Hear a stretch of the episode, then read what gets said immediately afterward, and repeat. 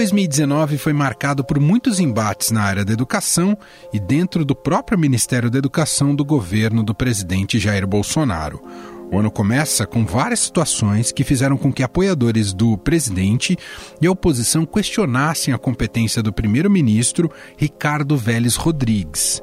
Entre as questões contestadas estavam a obrigação de professores filmarem crianças cantando o hino nacional e pronunciarem o slogan de campanha do presidente. Mas o que afastou Vélez do cargo foi o embate entre militares e a ala formada por pupilos de Olavo de Carvalho, tido como mentor do bolsonarismo dentro do Ministério da Educação. Com a situação insustentável, Bolsonaro escolheu o exótico Abraham Weintraub para assumir a pasta e sua gestão já começa com contingenciamento de verbas para universidades federais. Entre bombons e tentativas de explicar se era corte ou retenção de dinheiro, o governo liberou mais tarde a verba. Não satisfeito, Weintraub passou a ser figura carimbada nas redes sociais, com vídeos em que realiza performances pouco convencionais.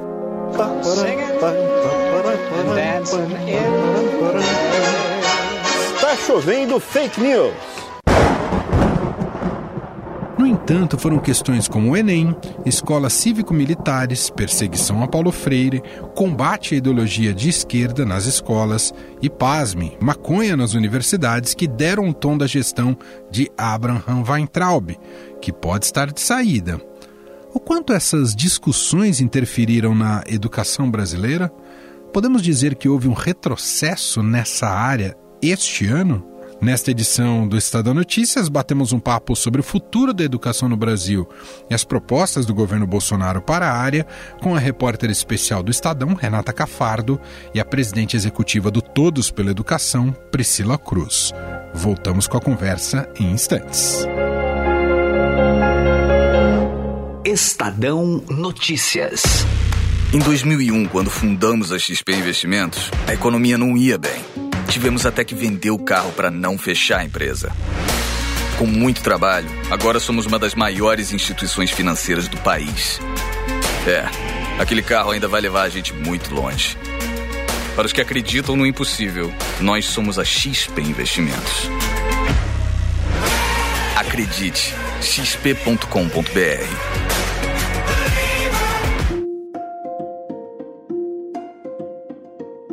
E mais uma série de fim de ano aqui do nosso programa, avaliando e fazendo balanço sobre aquilo que passou e também, de alguma maneira, uh, fazendo projeções para o que virá em 2020. O nosso tema de hoje é educação. Foi um ano bastante movimentado nessa área e vamos avaliar agora se teve mais prós do que contras ou mais contras do que prós.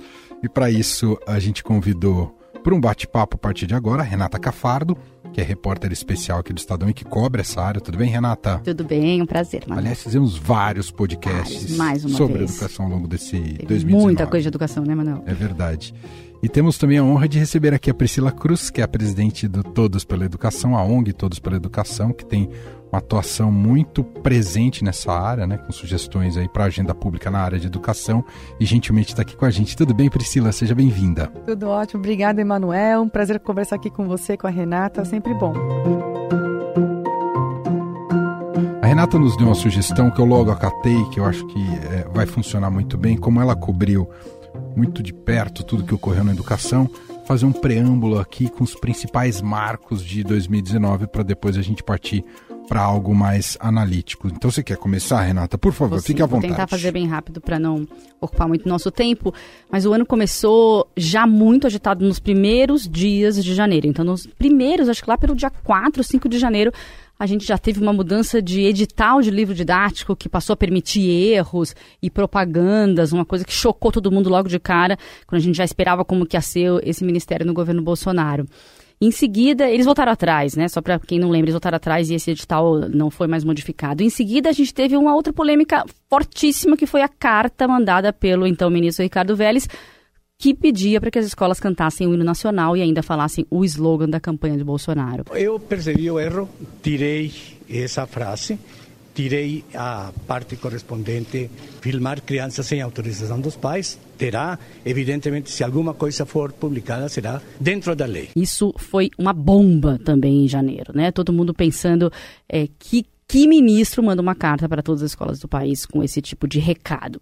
Em seguida, a gente viu ainda no começo do ano uma comissão de censura, né, que a gente diz ao Enem, com um grupo formado que ia checar se as, se as, se as questões estavam de acordo com os valores familiares considerados ali pela pelo governo, algo que também foi bem polêmico e chocante. Pode ter certeza, fique tranquilo, não vai ter questão dessa, dessa forma ano que vem. Nós vamos tomar conhecimento da prova antes. Não vai ter isso daí. Vão ter perguntas sobre geografia, dissertações sobre história, é, questões realmente voltadas ao que interessa ao futuro da nossa geração, do nosso Brasil. Essa comissão seguiu em frente e a gente soube recentemente que 66 questões foram retiradas do banco de questões do Enem. Logo em seguida, a gente começou a ver aquela briga muito forte. Não sei se os ouvintes lembram, com dentro do Ministério da Educação, que tinha o grupo dos olavistas, que seguem o guru Olavo de Carvalho, os militares que estavam lá dentro e ainda os técnicos, tentando ali fazer alguma coisa é, andar no Ministério. Essa briga que foi que acabou derrubando mais para frente o ministro Ricardo Vélez. É, lamentavelmente, o ministro não tinha essa expertise com ele. E aí foi acumulando uma série de problemas, né?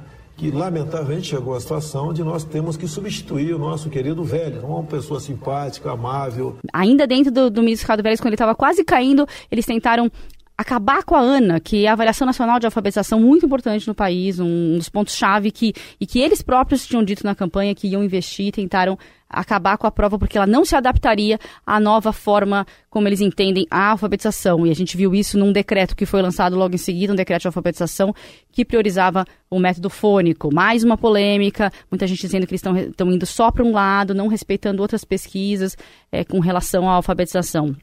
Aí o Vélez acabou caindo depois de tanta polêmica, se esperou muito que ele caísse, porque tinha muita coisa dando errado, e ele caiu depois de alguns meses, e entrou o nosso atual ministro Abraham Entraub, que em uma das suas primeiras entrevistas, dadas à repórter do Estado, falou que havia muita balbúrdia, né? Esse nome que ficou conhecido aí, é, que acabou marcando o ministro, que havia balbúrdia nas universidades federais, e por isso haveria corte de verbas em algumas delas.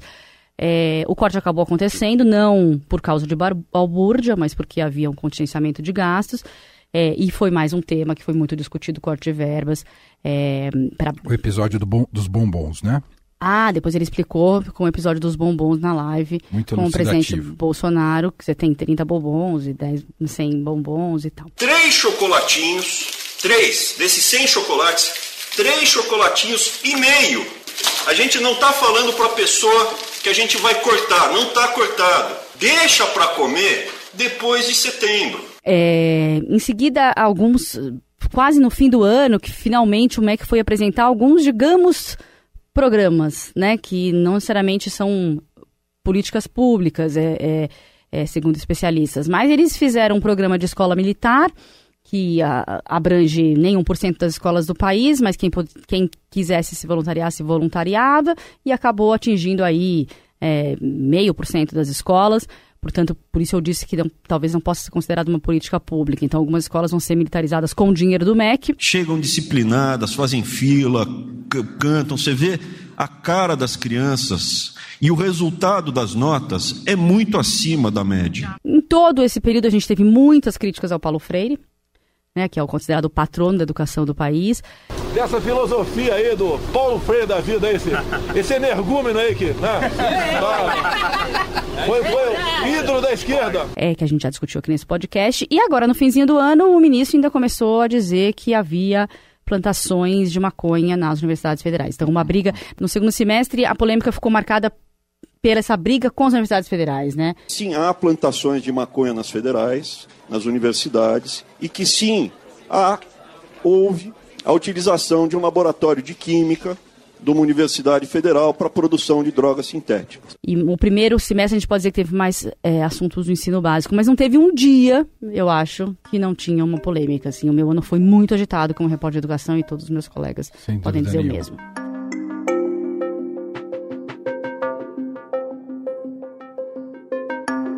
Priscila, então vamos, vamos, começar a analisar um pouco disso, porque uh, ouvindo a Renata falar, a gente percebe que teve muita espuma de debate ideológico, supostamente ideológico, sobre os rumos do país na área da educação, sempre acusações de doutrina, doutrinação, o país que estava indo para um, um comunismo, um suposto comunismo, que a esquerda dominava as escolas e a educação.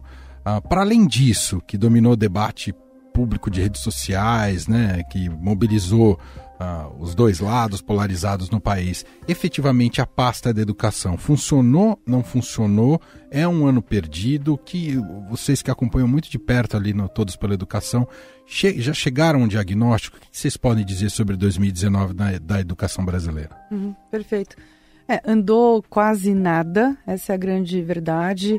O MEC ele ficou muito perdido nessas polêmicas, porque é, e eu ouço isso de muita gente ainda, né? Infelizmente. Ah, mas ele está fazendo essas. Ele provoca essas polêmicas, ele está lá no Twitter. Mas se as coisas estiverem funcionando no Mac, tudo bem. Não é tudo bem. Primeiro porque as polêmicas, elas paralisam a máquina, elas paralisam toda a equipe do Ministério da Educação. Porque de, as demandas que chegam no Ministério vão muito nesse sentido. Né? Então, por que, que o ministro falou isso? Por que, que você está me atacando? Então, isso tudo paralisa demais. Então, uma gestão voltada para resultados, uma gestão pragmática, olhando para realmente a qualidade da educação brasileira, tanto na educação básica quanto no ensino superior, ela deve ser com um nível menor possível de polêmica. Por que, que eu digo, digo menor possível? Porque um grau de polêmica sempre vai haver. Né? É uma pasta que impacta a vida de pessoas, impacta a vida de professores, de famílias, de estudantes. Então, todas as mudanças promovidas, elas geram naturalmente já uma polêmica.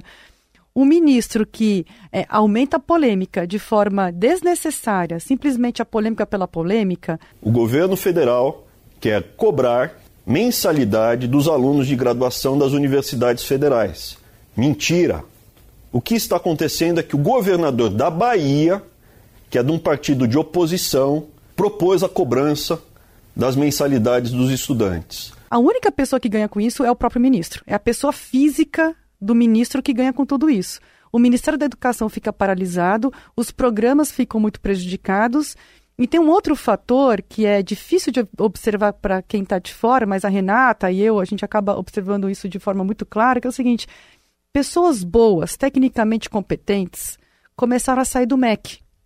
Pessoas que, que entraram, inclusive, nessa na, na gestão na época do, do, do Vélez, pessoas técnicas, não estou nem falando da, da equipe antiga do MEC, estou falando de gente nova, gente que entrou logo nos primeiros meses, que acreditava num projeto de país diferente, ótimo, é, pessoas ligadas a ao IME, ao ITA, gente com potencial de realmente fazer uma diferença. Essas pessoas todas começaram a sair. Né? Foi um efeito dominó enorme. Hoje o MEC ele é esvaziado, não tem equipe para executar o orçamento. O orçamento já é pequeno e para você executar o orçamento, você precisa ter pessoas que consigam fazer uma boa formulação, uma, um bom encadeamento de implementação das políticas e articulação com estados e municípios no caso da educação básica, porque a educação básica ela depende de estados e municípios para poder fazer com que uma política que começa no MEC ela chegue na sala de aula, né? Porque as redes elas são geridas pelos estados e pelos municípios. Então, mais um ponto em que a polêmica atrapalha, porque governadores passam a não querer mais conversar com esse, esse ministro porque ele gera, ele ataca. Então, isso mexe na, na imagem do governo estadual, do municipal. É, ele não cria um clima de articulação porque as pessoas começam a boicotar. E é importante o ouvinte entender que é o seguinte: a, a política educacional, por isso que é tão difícil de, de gerar resultados, ela é de cadeia longa. Muitas pessoas são envolvidas entre o gabinete de um ministério ou a secretaria, uma secretaria estadual municipal, até chegar na sala de aula. Você tem uma série de agentes que se envolvem. Uma coisa que acontece é o seguinte: isso aqui começou no MEC, daquele ministro louco, daquele que está só trocando os sinais da polarização, ele também está com uma gestão ideológica. Opa, não quero saber. Vou engavetar esse negócio aqui, não vou fazer, vou fazer vista grossa, vou empurrar com a barriga. Isso acontece. Então, qualquer gestor é, que faz uma gestão inteligente, voltada para resultados, ele minimiza a polêmica, porque a educação é naturalmente polêmica já. Uhum. Ele minimiza a polêmica, ele sabe articular, ele consegue transmitir uma visão clara da política pública, que é exatamente o oposto do que a gente vive hoje no país. A gente não tem formulação de política nenhuma.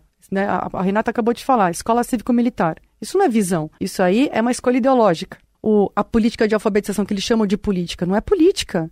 Eles confundem escolha por um método e um decreto presidencial, um, um, decreto do ministério com política pública de alfabetização. Não tem nenhuma, é, não, tem as ações desenhadas, formuladas e clareza de implementação e como que eu vou é, trabalhar com os municípios, com as universidades, com os formadores. Não existe. Não tem Ele, verba, né? Não, não tem metas, não, não tem, tem nada. nada né? Então, quando a gente ouve né, os, os, deputados mais jovens, né, mais jovens principalmente, falar, ah, falta planejamento estratégico. V vamos traduzir isso. Está faltando formulação, capacidade de implementação, de avaliação das políticas e melhorias contínuas. Esse ciclo de política pública inexiste nesse governo federal. Eu acompanho o MEC há 15 anos, eu nunca vi, é com muita tristeza que eu falo isso, eu nunca vi uma paralisia e uma inoperância tão profundas. E eu acho que a gente precisa ter na sociedade brasileira uma cobrança nesse sentido. É, a falta de educação afeta a vida de todo mundo, sem exceção.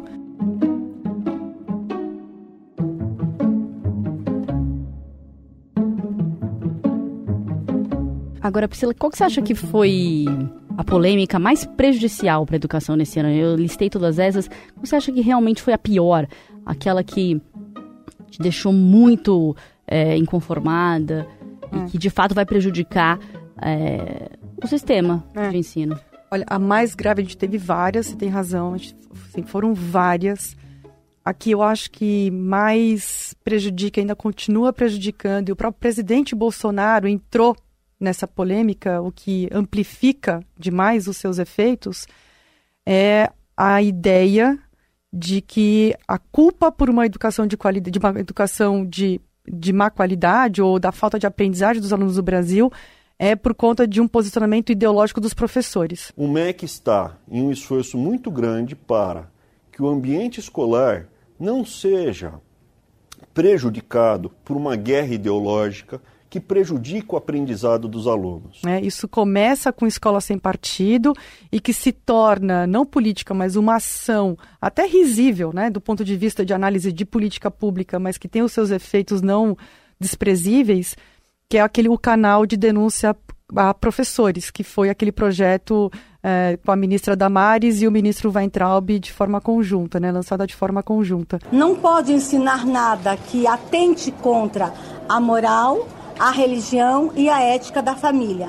A família precisa ser ouvida. Precisamos de falar de temas polêmicos da forma certa, usando o material correto e obedecendo à idade das crianças. É, essa ideia construída na, na sociedade brasileira de que o problema da educação é o professor doutrinador, é o professor que tem um valor diferente do, do, valor da família, é um professor que pensa diferente da família, é um professor que tem uma, pos, uma posição política diferente da família. Quase como se fosse um agente partidário, né? Se o MEC fosse realmente um ministério voltado para resultados e para a melhoria da educação, nenhum ministro em sã consciência faria um negócio desse. Por quê? porque está mais do que provado. Isso a gente tem inúmeros estudos nacionais e internacionais mostrando que o aluno aprende quando ele tem uma conexão positiva com o professor.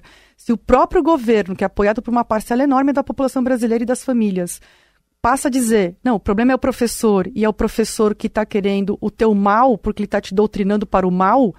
Essa quebra de confiança e de relacionamento e de, de conexão positiva do aluno com o professor, isso rompe uma, uma conexão que é necessária. Ela é, ele é um, é um pressuposto de aprendizagem. Uhum. Você não se entrega para aprender com ninguém que você não confia.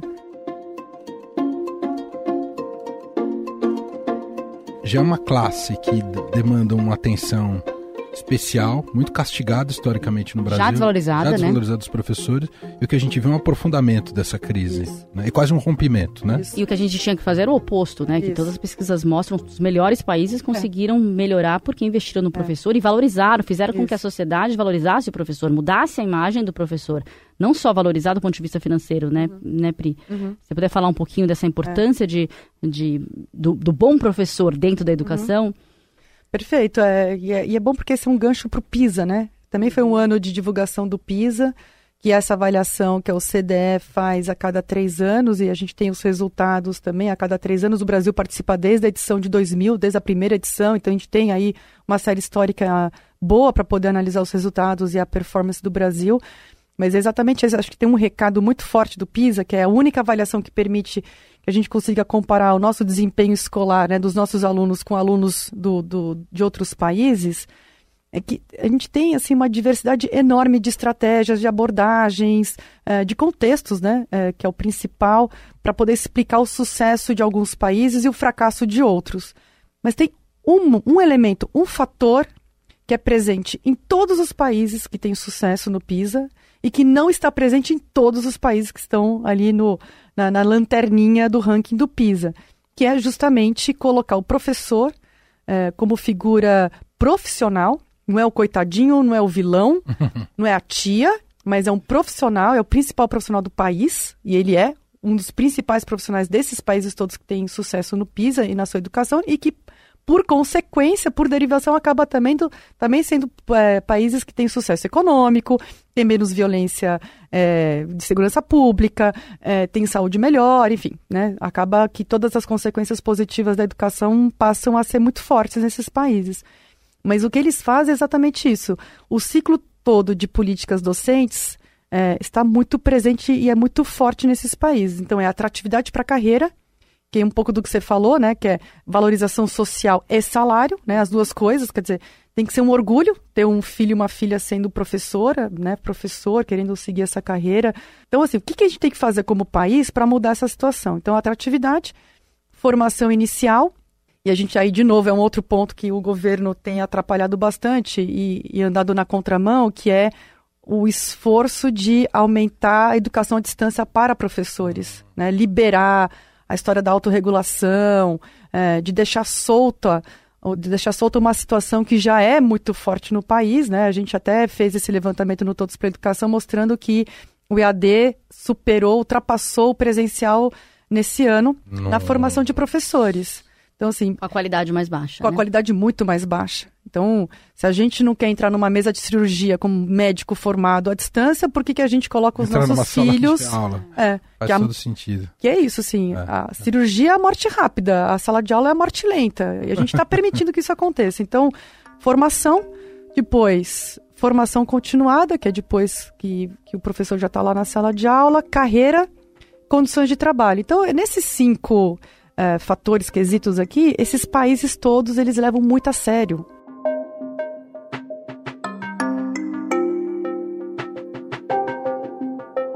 Eu queria ouvir vocês duas, especialmente também a Renata, porque cobre muito tempo o Enem, né? E tem uma história muito vinculada jornalisticamente ao Enem.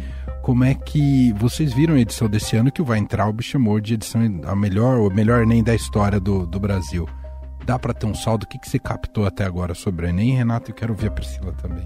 O Enem me surpreendeu um pouco mesmo. Achei que, que poderia ser um pouco mais é, chocante, assim, de, do ponto de vista das questões serem questões que a gente não estivesse esperando. Achei que não mudou muito. É, o que eu percebi que foram alguns assuntos foram retirados, mas retirados uma vez, né? Até conversei com alguns historiadores, por exemplo, o caso da ditadura. Se só saiu esse ano, tudo bem, né? Se teve, se tiveram outras questões de cunho social, tudo bem. Agora, se todo ano começar a não ter mais ditadura, aí vai ser um problema, né? Porque é um, uma etapa importante da, da história do país. Então, mas a questão foi que eles não tiveram muito tempo, né, para mudar. Ah, o Enem estava pronto, foi deixado pelo outro governo. É, no máximo, eles mudaram algumas questões e tiveram passaram por todas essas polêmicas, não tinham nem tempo de ficar olhando questão por questão do Enem, entendeu? Tudo isso estava acontecendo lá dentro. Mudou três vezes o presidente do INEP, que é o órgão que faz o Enem. Então, talvez no Enem do ano que vem a gente consiga ver melhor qual que é o Enem do governo Bolsonaro. Algo a dizer sobre esse Enem, Priscila? É pouca coisa. Na verdade, eu não, não, não achei que ia ser um fracasso, não, porque, como bem disse a Renata, você pode, você pode ter troca do presidente do, do, do, INEP, mas quem comanda e quem toca mesmo o INEP são os funcionários de carreira que estão lá, que estão lá há muito tempo e tem concurso, eles fazem a coisa acontecer. É, havia, né, um pouco, né, Renata, essa, essa desconfiança de que ia ter uma crise, que, mas assim, eu acho que realmente lá as coisas acabam. Teve muita coisa que aconteceu no, no INEP, na, no FNDE, que é o Fundo de Desenvolvimento da Educação, que seria com muitas aspas, viu, gente? Quem está me ouvindo, estou fazendo aquele sinal de aspas, tá? Com, a, com, os dedos. Com muitas aspas, é o banco do, do MEC, que é de onde é, sai, sai os recursos, vai para cá, vai para lá e tal. Também andou, porque por conta disso, tem um, um, um grupo de servidores mais ou menos estável. Onde esse grupo mais ou menos estável teve mais baixas foi no MEC, que é onde o, o ministro tem mais Entendi. presença. Entendi.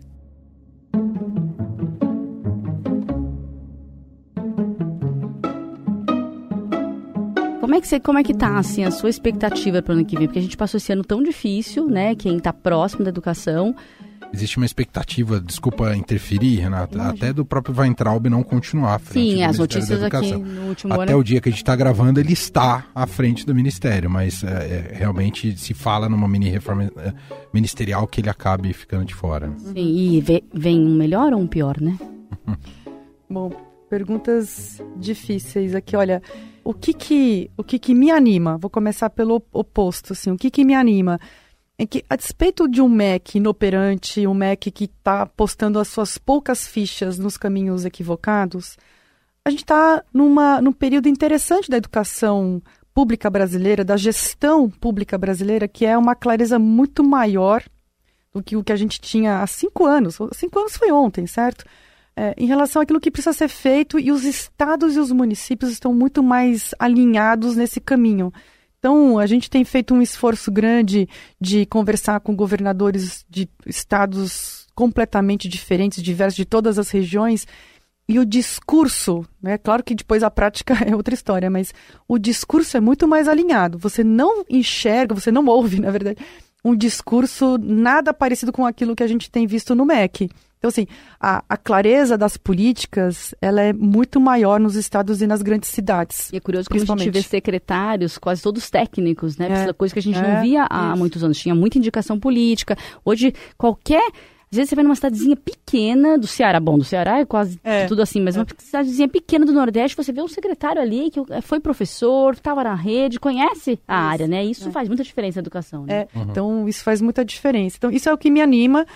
Também me anima a agenda parlamentar legislativa do ano que vem, no Congresso Nacional. A gente tem o Fundeb, que depois a gente pode comentar um pouquinho, mas tem Sistema Nacional de Educação, tem a, na Frente Parlamentar Mista da Educação, a gente tem pela primeira vez na história brasileira uma agenda coordenada com responsáveis, deputados, o que, que vai aprovar em que ano. Então, que são assim, avanços importantes e que eu acho que a gente vai ter muitas coisas boas do Congresso no, no ano que vem com as polêmicas, com as dificuldades, com as brigas, isso faz parte. Isso é um constrangimento, isso não é uma atitude de um ministro. Envergonha, eu tenho vergonha da gente estar tá aqui, eu cobrando planejamento estratégico, falando de coisas sérias, com respeito, e o senhor me responder com isso, que é falta de maturidade, pelo amor de Deus. Mas a gente vai ter resultados, né, que eu acho que é isso que a gente precisa no país.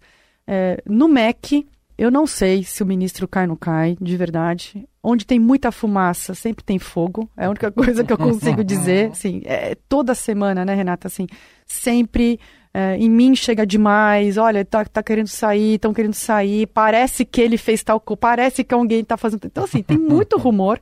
Existem grupos fortes dentro do governo que querem a saída do Abraham Weintraub, que são grupos mais pragmáticos, grupos que sabem que esse governo será cobrado porque agora ele pode jogar a conta no PT, nos anos do PT.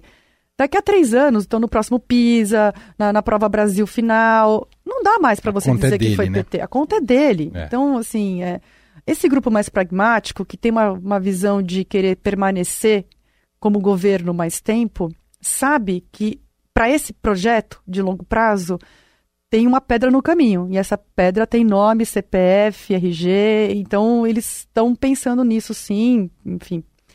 Agora, se vai entrar uma melhor ou, ou, pior, se ele realmente vai sair, porque também, por outro lado, né, Renata, vários outros grupos também defendem esse ministro. Né? Ele tem servido para, não para esse projeto pragmático, mas para um outro projeto que é o da guerra ideológica, do acirramento da polarização, da radicalização do debate, e que a gente sabe que muitos ganham com isso. Né? A educação perde. A gente sabe quem perde.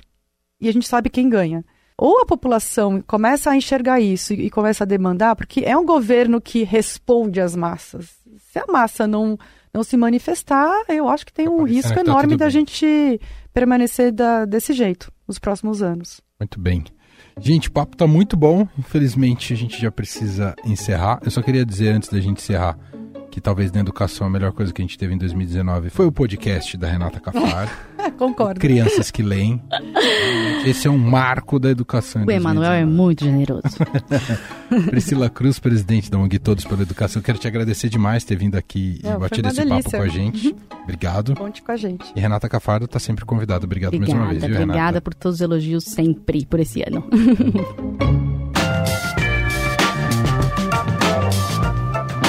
O Estadão Notícias desta terça-feira vai ficando por aqui. Contou com a apresentação minha, Emanuel Bonfim, produção de Gustavo Lopes e montagem de Nelson Volter. Diretor de jornalismo do Grupo Estado é João Fábio Caminoto. Mande seu comentário e sugestão para o e-mail podcast@estadão.com. Um abraço para você e até mais. Estadão Notícias.